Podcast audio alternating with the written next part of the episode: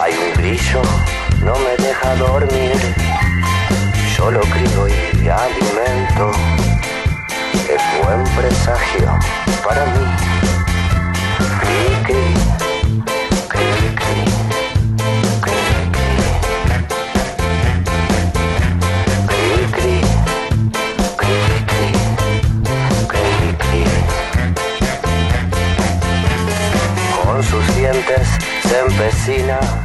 Muy buenos días, bienvenidos a una nueva emisión de Grillo Musical.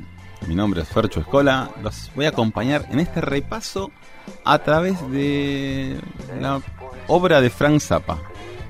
Iba a decir a través de toda la obra, pero ahora sin nada abarcable, para que tengan una idea aproximada acerca del nivel de producción que tuvo a lo largo de su carrera, de sus 30 años de carrera. Aproximadamente entre 60 y 80 discos editados. Y después de que falleció unos 40 50 discos más.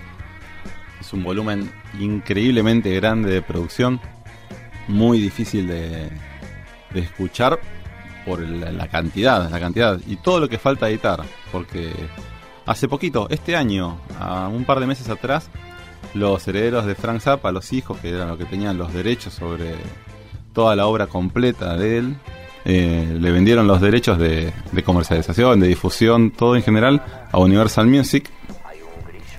Más que nada porque las políticas actuales de lo que es el streaming y eso, más las ventas de los CDs, muchas veces termina siendo más complicado el tema de los impuestos que lo que terminan recaudando. Entonces, llegan acuerdos comerciales entre los que tienen los derechos de difusión de los temas y los propios distribuidores y listo. Así que hoy en día los derechos de los temas de Frank Zappa los tiene Universal. Perdón este paréntesis enorme que hice.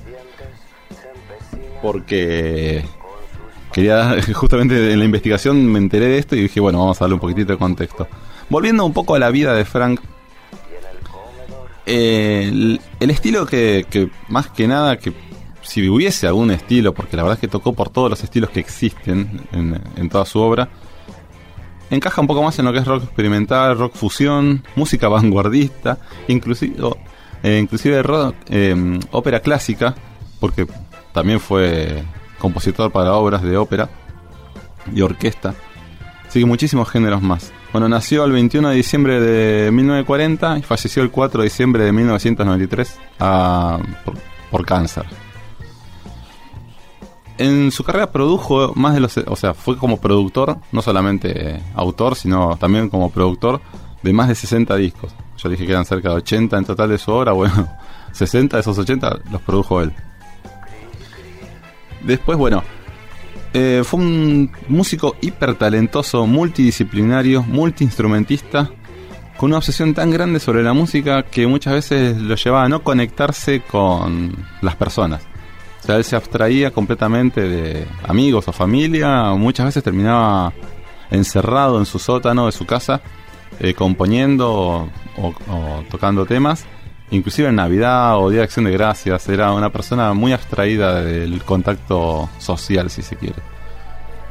Esas personalidades están vinculadas a, a la obsesión por una obra, por un estilo, siempre las vamos a ir descubriendo en, los que tienen esos tintes de genialidad que son difíciles de, interpretar o de comprender para la órbita de, de la, las personas cotidianas, digamos.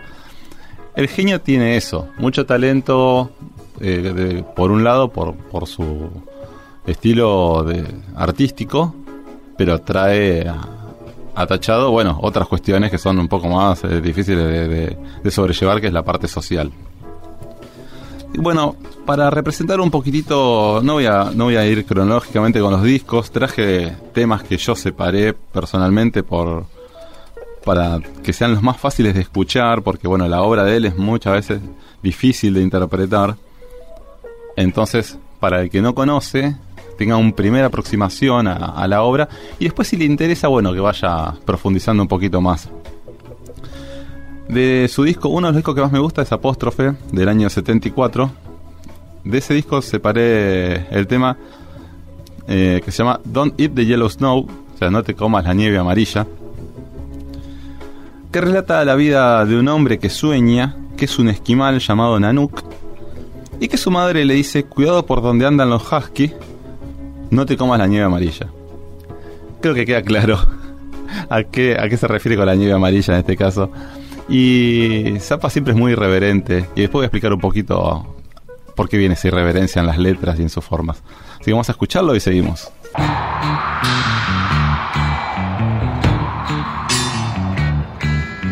Dreamed I was an Eskimo. Frozen wind began to blow.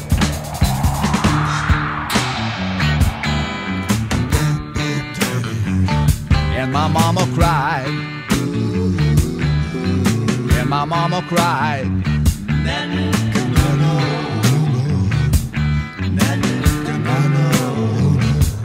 Don't be a naughty Eskimo. Watch out where the huskies go, don't you eat that yellow snow. Watch out where the huskies go, don't you eat that yellow snow. Right about that time, people, a fur trapper who was strictly from commercial.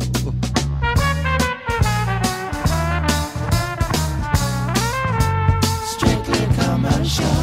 Had the unmitigated audacity to jump up from behind my igloo.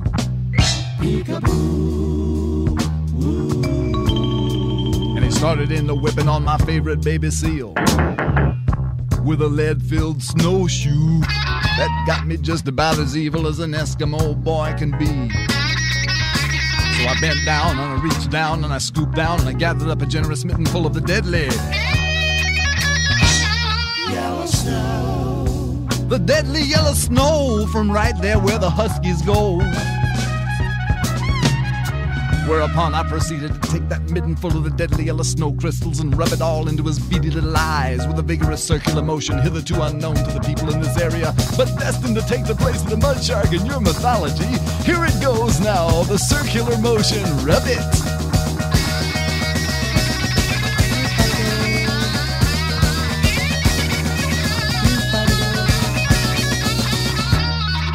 And then in a fit of anger, I pounced. And I pounced again. Great googly moogly. Well, he was very upset, as you can understand.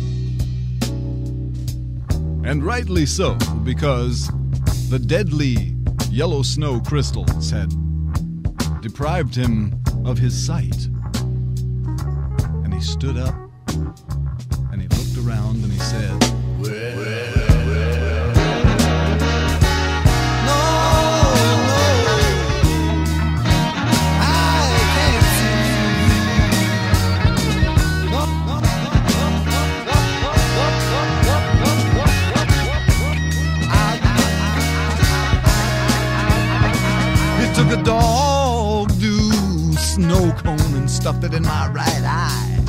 He took a dog do snow cone and stuffed it in my other eye.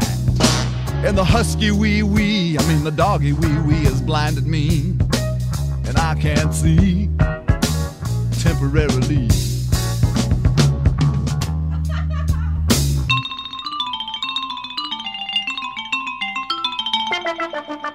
Y ahí pasó Frank Zappa con su Don't Eat the Yellow Snow. Hay que tener cuidado donde pasan los perros y no comerse la nieve amarilla, porque puede ser peligroso. Bueno, como les comentaba, em, Frank Zappa quería ser un músico serio, un compositor de orquesta sinfónica, pero sabía que no podía llegar a ese lugar sin reconocimiento y mucho menos sin dinero. Entonces se obligó a escribir canciones, algo que odiaba hacer. Parece una contradicción en sí misma, ¿no? Tan prolífico y odiaba escribir canciones. La, la parte melódica la amaba. La parte de letras es la que no le cerraba mucho. Entonces, ¿qué hacía? Escribía sobre cosas que incomodaban, que molestaban a todos y de las que cual nadie escribía. Y de ese modo logró su cometido, que una vez que fue famoso, empezó con discos instrumentales, o sea, hacer discos completamente instrumentales, sea sin letras, para luego pasar a componer obras completas para diferentes sinfónicas del resto del mundo. Eh, una de las más conocidas fue la Sinfónica de Londres, hizo obras completas para esa sinfónica y en Europa también, muchísimo. Muy, muy popular Frank Zappa en Europa, dado que muchísimas veces las canciones de él no eran pasadas debido a sus letras en radios de Estados Unidos. Entonces se hacía la obra más, mucho más popular y conocida en Europa que en Estados Unidos. Por cuestiones de censura, él siempre estuvo muy en contra de la censura. Y justamente hablando del tema de censura, un tema que nunca pasaron hasta mucho tiempo después de Frank Zappa, uno, el, más popular que tienen ellos, eh, que tiene él en su obra, es eh, el tema llamado Bobby Brown Goes Down del disco Shake Your Booty de año 79, donde habla que Bobby Brown es el chico más apuesto de la ciudad, que vive el sueño americano, hasta que un encuentro fortuito con Freddy lo deja cuestionando su sexualidad. Y finalmente se da a entender que él hará cualquier cosa para salir adelante y triunfar en los medios, y cuando no- nos referimos a cualquier cosa, cualquier cosa, termina siendo una especie de complejo de una persona dentro de otra y teniendo que aparentar que es una persona cuando termina siendo otra. Así vamos a escuchar Bobby Brown y seguimos. Hey there, people, I'm Bobby Brown. They say I'm the cutest boy in town. My car is fast, my teeth is shiny. I tell all the girls they can kiss my hiney. Here I am at a famous school. I'm dressing sharp and I'm acting cool. I got a cheerleader here wants to help with my paper. Let her do all the work and maybe later I'll rape her. Oh God, I am the American dream. I do not think I'm too extreme, and I'm a handsome son of a bitch. I'm gonna get a good job and be real rich. Get a good, get a good, get a good, get a good. Women's liberation came creeping all across the nation. I tell you people, I was not ready when I fucked this dyke by the name of Freddie. She made a little speech then, all she tried to make me say when she had my balls in a vice, but she left the dick. I guess it's still hooked on, but now it shoots too quick. Oh God, I am the American dream, but now I smell like Vaseline, and I'm a miserable son of a bitch.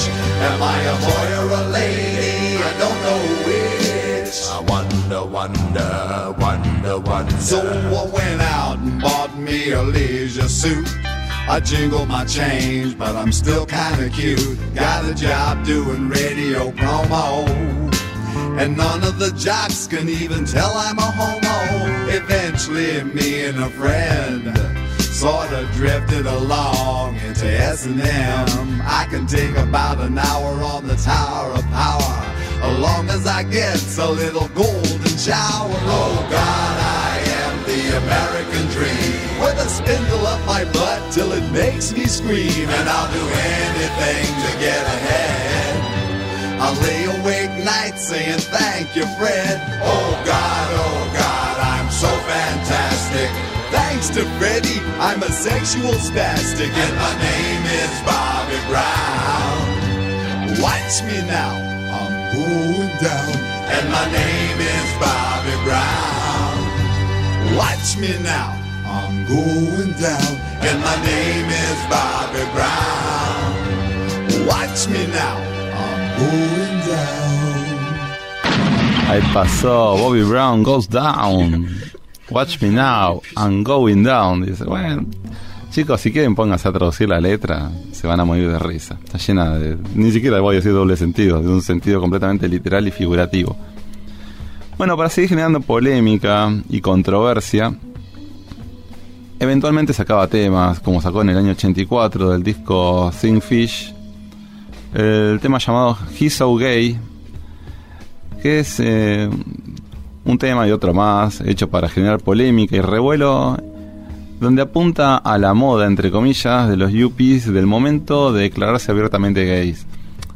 Muchas veces, hay que ponerse en contexto, ¿no? En los años 80, donde los yuppies eran las personas que se dedicaban a trabajar en Wall Street, que eran como los nuevos jóvenes eh, triunfadores, si se quiere, del sueño americano, ¿no? Vamos a ver mucho en la década del 80.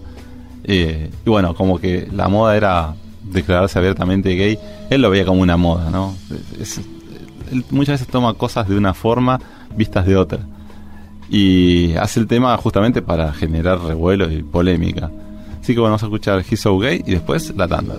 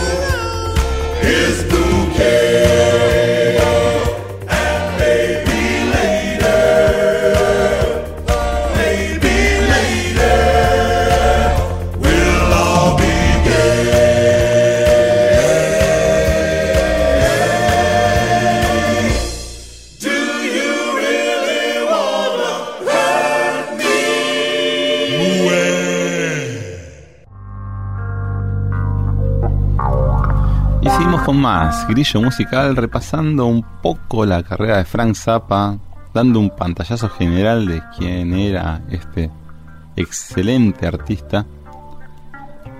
Y bueno, como veníamos comentando antes, eh, ya había conseguido la financiación necesaria, el reconocimiento para poder trabajar con músicos de renombre, eh, componer para orquestas, para sinfónicas, pero no contento con ello, ya que él sentía que los músicos muchas veces no lograban interpretar sus obras como él quería, comienza a experimentar con el synclavier, que fue el primer sintetizador en esa época, y de ese modo él podría componer sus canciones e interpretarlas con el synclavier sin que otro músico intervenga.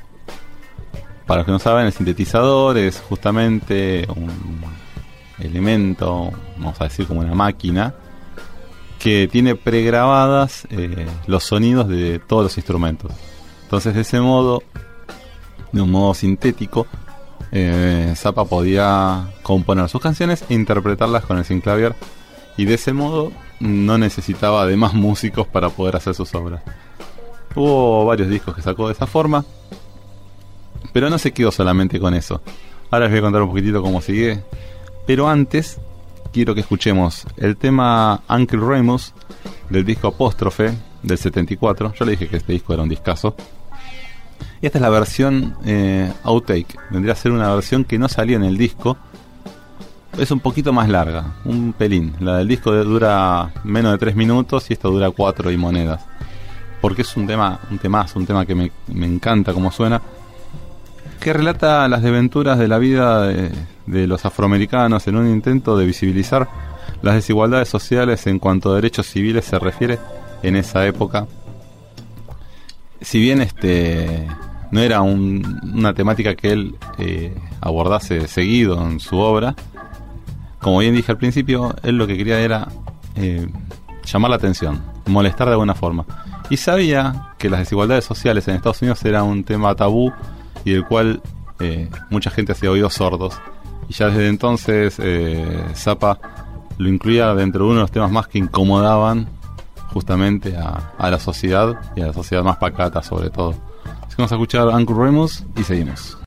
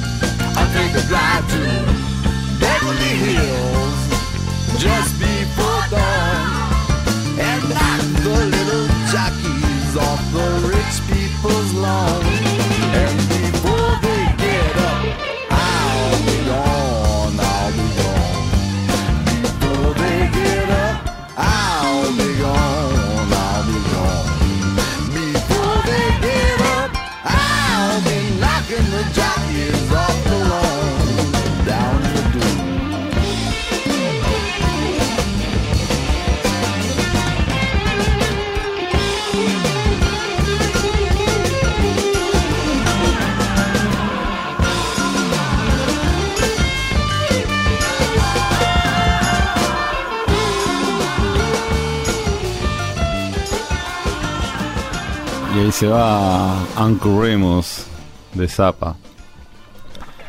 En algún momento se contó acerca de que eh, su voz con una octava más grave de lo normal fue consecuencia de que en un recital uno de los fans subió al escenario, eh, evidentemente bajo algún tipo de, de droga, y lo empujó a Frank al foso que estaba adelante entre el escenario y la gente, el foso donde tocan los músicos, algo así como le pasó a Sergio Denis.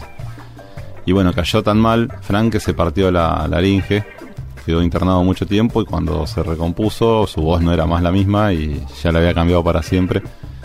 Y él comentaba una vez un poco en broma diciendo, bueno, se acostumbró a la voz grave que le tocó, pero le hubiese gustado que sea de otra forma.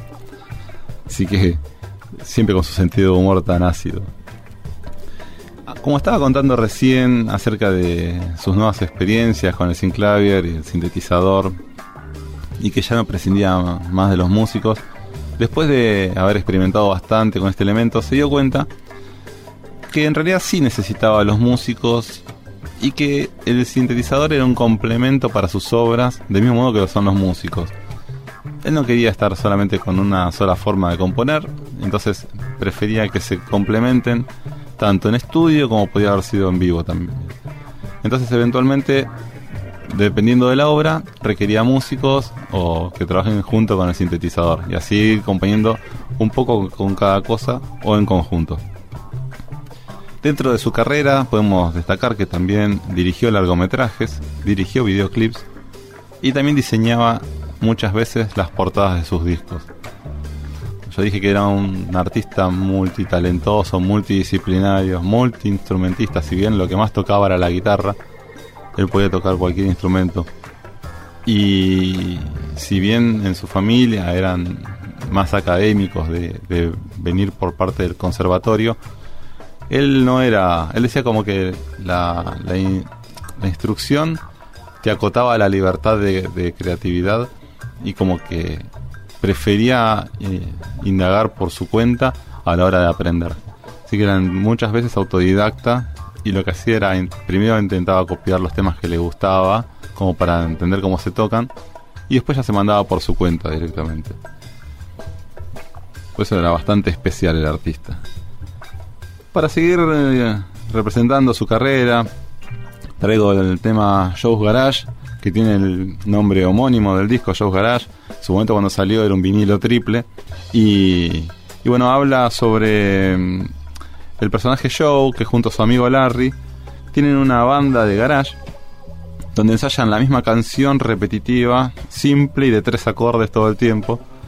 Es una crítica que hacía Zappa a las bandas que triunfaban sin tener un talento excesivo, ¿no? Bastantes mediocres que justo la pegan. Ese tema lo escucha un productor y lo contrata una discográfica y ahí arranca la carrera de, de Joe y su amigo Larry, donde eventualmente terminan tocando lo que quiere la discográfica y no lo que ellos querían. O porque hacen caso a, a las modas o porque justamente no tienen el talento para poder tocar otra cosa. Así que bueno, sin mucho más, vamos a escuchar Joe's Garage y seguimos.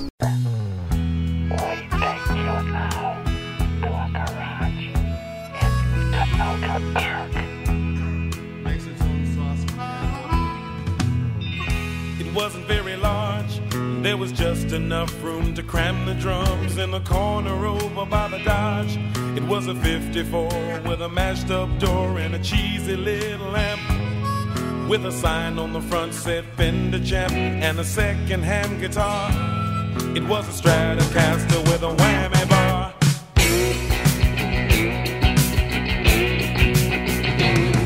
We could jam in Joe's garage.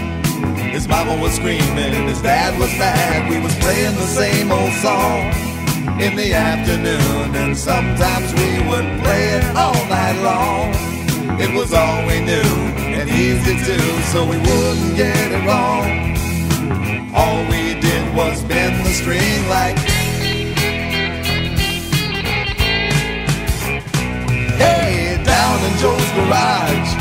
We didn't have no dope or LSD, but a couple of quarts of beer would fix it so the intonation would not offend your ear. And the same old chords going over and over became a symphony. We could play it again and again and again, cause it sounded good to me. One more time.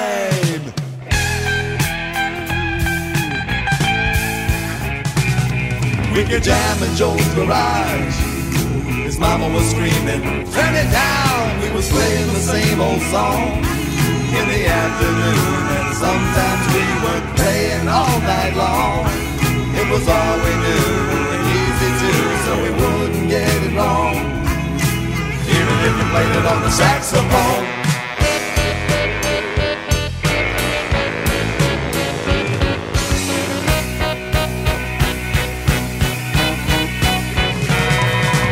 thought we was pretty good. We talked about keeping the band together and we figured that we should. Cause about this time we was getting the eye from the girls in the neighborhood. They'd all come over and dance around like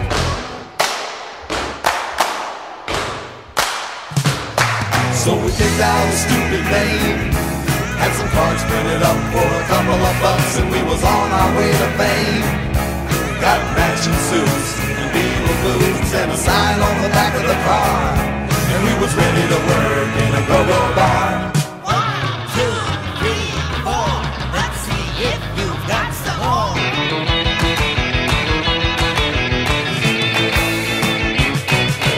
People seemed to like our song.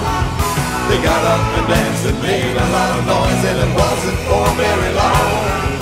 A guy from a company we can't name said we ought to take his pen and sign on the line for a real good time, but he didn't tell us when.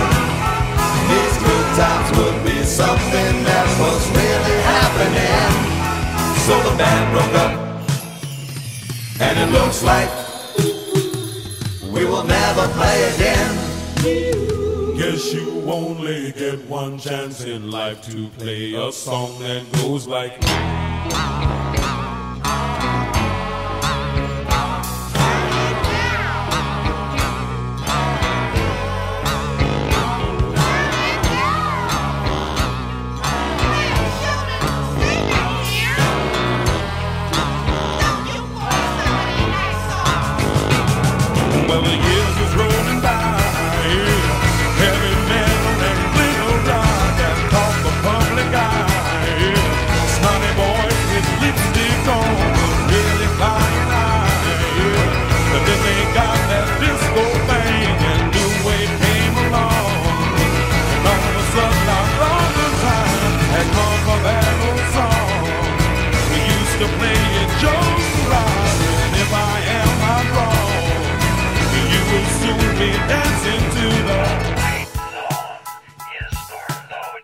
Y ahí se está yendo, Show Garage. Muy loco. Bueno, si hablamos de locura, el tema que sigue les parte la cabeza. Pero para poder darle un poquitito de contexto, con Zappa tocaron un montón de músicos. Siempre fue bastante predominante que sea solista, no, claramente no tocaba solo. Tuvo una etapa donde tocó con la banda llamada Mars of the Invention, una banda que tocaba junto con Zappa, eh, de la cual él formaba parte. Y también tocó con varios músicos, en su momento Capitán Briefhart, que es otro músico también vanguardista, terminó siendo pintor, él ya no se dedicó, hasta su muerte se dedicó a la pintura, bien experimental. Tocó con, entre tantos músicos, yo rescato por ejemplo Tom Malone y Lou Marini, son dos músicos que en los 80 después integraron las filas de los Blues Brothers, en las filas estables, originarias. Y uno de los músicos más jóvenes que tocó con Zappa fue Steve Vai, talentosísimo guitarrista, talentosísimo. Y lo llamó justamente porque en este tema que les traigo, Dangerous Kitchen, del, del disco The Man from Utopia del 83, él hizo la grabación del tema, Zappa, en una forma hablada de, de cantar. Él muchas veces hablaba en lugar de cantar sobre los temas. Y después le pidió a Steve Vai que tocara la guitarra sobre las mismas notas que él hacía cuando hablaba, eh, directamente en vivo. Mientras que estaba escuchando el tema, Steve Vai tenía que seguir tocando la, la guitarra sobre las partes donde Zappa hablaba, en el mismo tono, en las mismas notas. Un talento impresionante. Y en el. Básicamente la canción habla de. Describe, mejor dicho, los peligros de la cocina cuando uno vuelve de noche. De un modo súper exagerado. Como diciendo, bueno, cuidado con la leche que vayas a tomar. Te puedes morir porque puede ser vieja, porque no, al no ver, al ser de noche, en la oscuridad no puedes ver el color que está, está saliendo la leche, bueno, cosas así, muy exagerado, muy, muy exagerado, pero termina siendo una especie de excusa para poder hacer una especie de recurso súper talentoso a la hora de, de componer el tema. No les voy a mentir, es un tema un poquitito difícil de escuchar, pero tienen que intentar entender lo que es la parte técnica y armónica del tema. Así vamos a escucharlo. The dangerous kitchen. If it ain't one thing, it's another. In the middle of the night when you get home, the bread things are all dry and scratchy. The meat things where the cats ate through the paper. The canned things with the sharp little edges that can cut your fingers when you're not looking. The soft little things on the floor that you step on, they can all be dangerous. Sometimes the milk can hurt you. If you put it on your cereal before you smell the plastic container.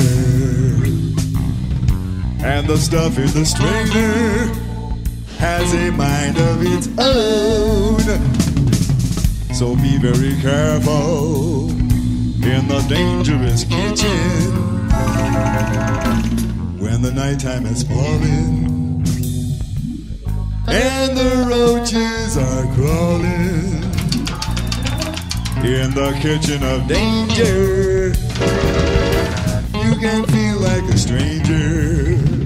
The bananas are black, they got flies in the bag, and also the chicken in the dish with the foil, where the cream is all clabbered, and the salad is frightful. Your return in the evening can be less than delightful. You must walk very careful.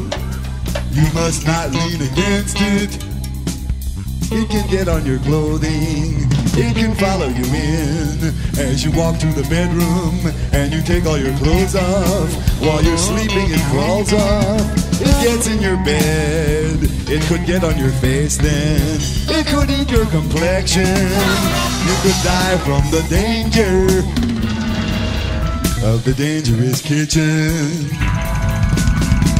Who the fuck wants to clean it? It's disgusting and dirty. The sponge on the drainer is stinky and squirty.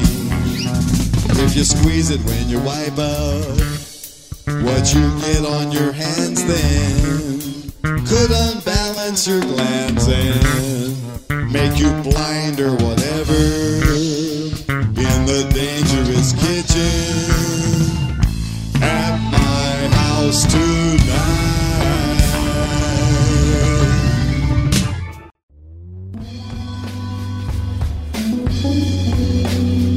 Y seguimos con más grillo musical repasando la vida de Frank Zappa. Por lo menos por encimita, sí, tienen un pantallazo. Bueno, les traigo un tema que a mí personalmente me encanta, pero me encanta mal. Es uno de los que más me gusta de su obra. Me da un poquito de cosa que la gente de la panificadora Bimbo le haya robado la parte, la primera parte de este tema para una de sus publicidades porque claramente fue un robo, no se pidieron derechos de nada, se usó y después así como lo usaron lo tuvieron que dejar de usar porque le vino la demanda como un boomerang. El tema se llama Be In My Video del disco Demo Gas del año 84. Quiero hacer un especial hincapié en los arreglos vocales que tiene este tema. Arreglos vocales bastante complejos. De los temas más fáciles de escuchar que tiene Frank en toda su, su producción musical. En toda la explosión de videos que hubo en la década del 80, el protagonista quiere encerrar a su amada en un video para tenerla consigo siempre. Estamos hablando de bastante lisérgico la forma de pensar. Y bueno, está plagada de referencias a elementos cinematográficos y cultura popular de la época. Y les quiero hacer un especial hincapié en los arreglos vocales. Presten atención a eso. Así que vamos a escucharlo y seguimos.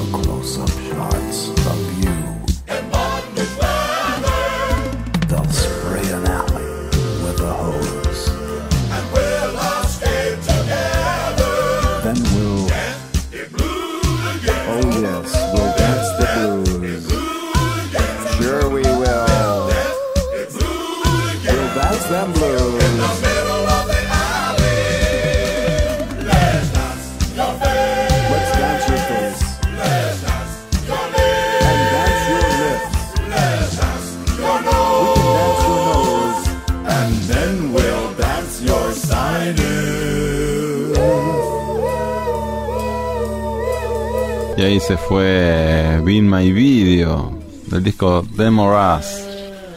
Un temazo, temazo, me encanta, me encanta escucharlo, la verdad que lo súper disfruto. Espero que ustedes también. Bueno, y del mismo disco separé el tema también de Closer You Are del año 84, como les decía. Una canción que se burla de las bandas románticas, exagerando los sentimientos de amor y demostrando que sin ninguna complicación Zappa puede componer una pieza de cualquier género. Es un tema súper romántico y así empalagoso, bien, bien, bien rosado. Así que vamos a escucharlo y seguimos.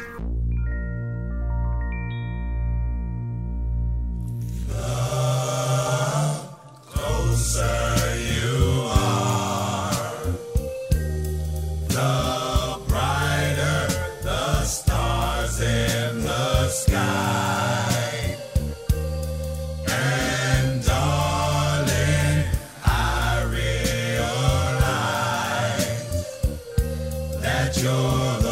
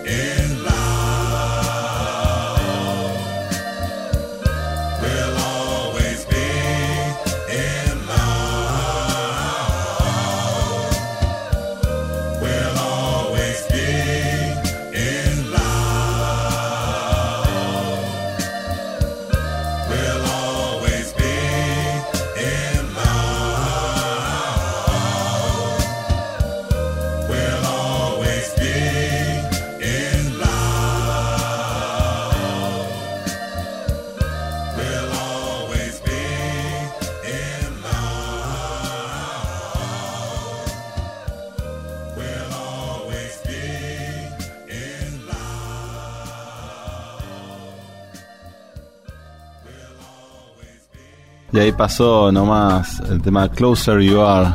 Bien tranqui, bien romántico. Muy meloso. Bueno, como les comentaba, para describir un poco la personalidad de Frank, siempre fue un activista político fervientemente defensor de las libertades de expresión, sobre todo para los artistas, oponiéndose firmemente a la propuesta de las esposas de los senadores que querían que los discos tuviesen una identificación por edades para que después eh, los padres puedan distinguir qué, música puede escuchar cada, cada uno. Y, ellos, y él decía siempre que ellos hacen música. Después estaba eh, el padre o la familia, algo que podían debatir ellos en el núcleo de la familia, de su casa, qué querían escuchar y qué no. Pero que no venga una autoridad por encima de los músicos para decirle qué podían tocar y qué cosas no podían tocar.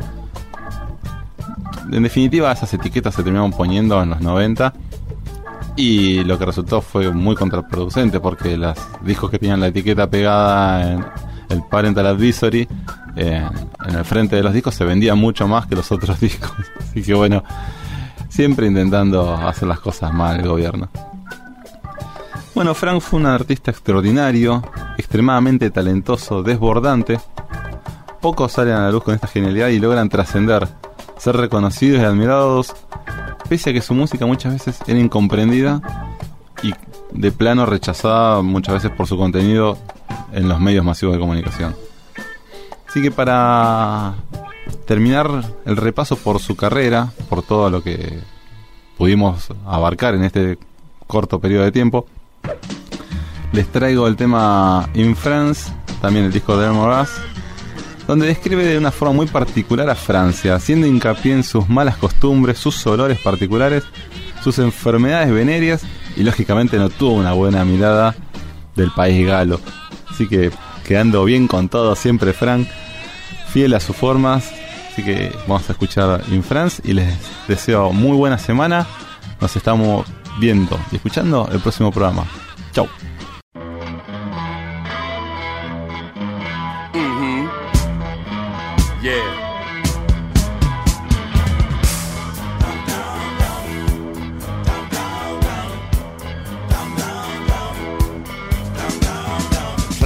In a tent is paying the rent.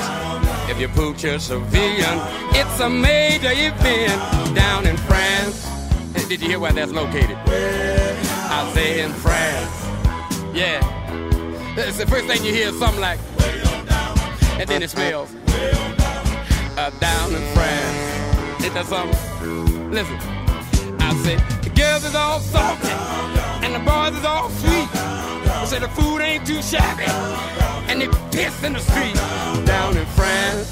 Ain't that cold? Uh, say down in France. Now, now you know what? I, I saw it walking. It was, it was and then it said, uh, down in France. Oh yeah. Now you won't believe this. They got the diseases like you ain't never seen. So they got a mystery blowjob. Turn your Peter green down in France. Ain't that something? Uh, say down in France. So look, I saw the color. I, it, it looked just like it, it was. And then it turned. I was down in France. Oh yes it was. Listen, look. They got some coffee, eating right through the cup. And when you go they make you That's where it's located. Uh, down in France. Now, now listen, I, I, got one time and then I heard. And, and then I went. That was down in France. Now listen, if you're not careful and stick to your cheek, uh, you smell like a native for a couple of weeks. Down in France, Whew.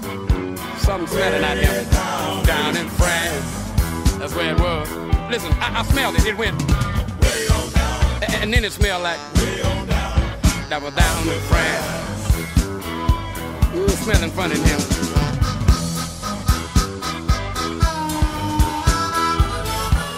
Oh, smell your harmonica. Go on, smell it, son. Uh huh. Hold your nose.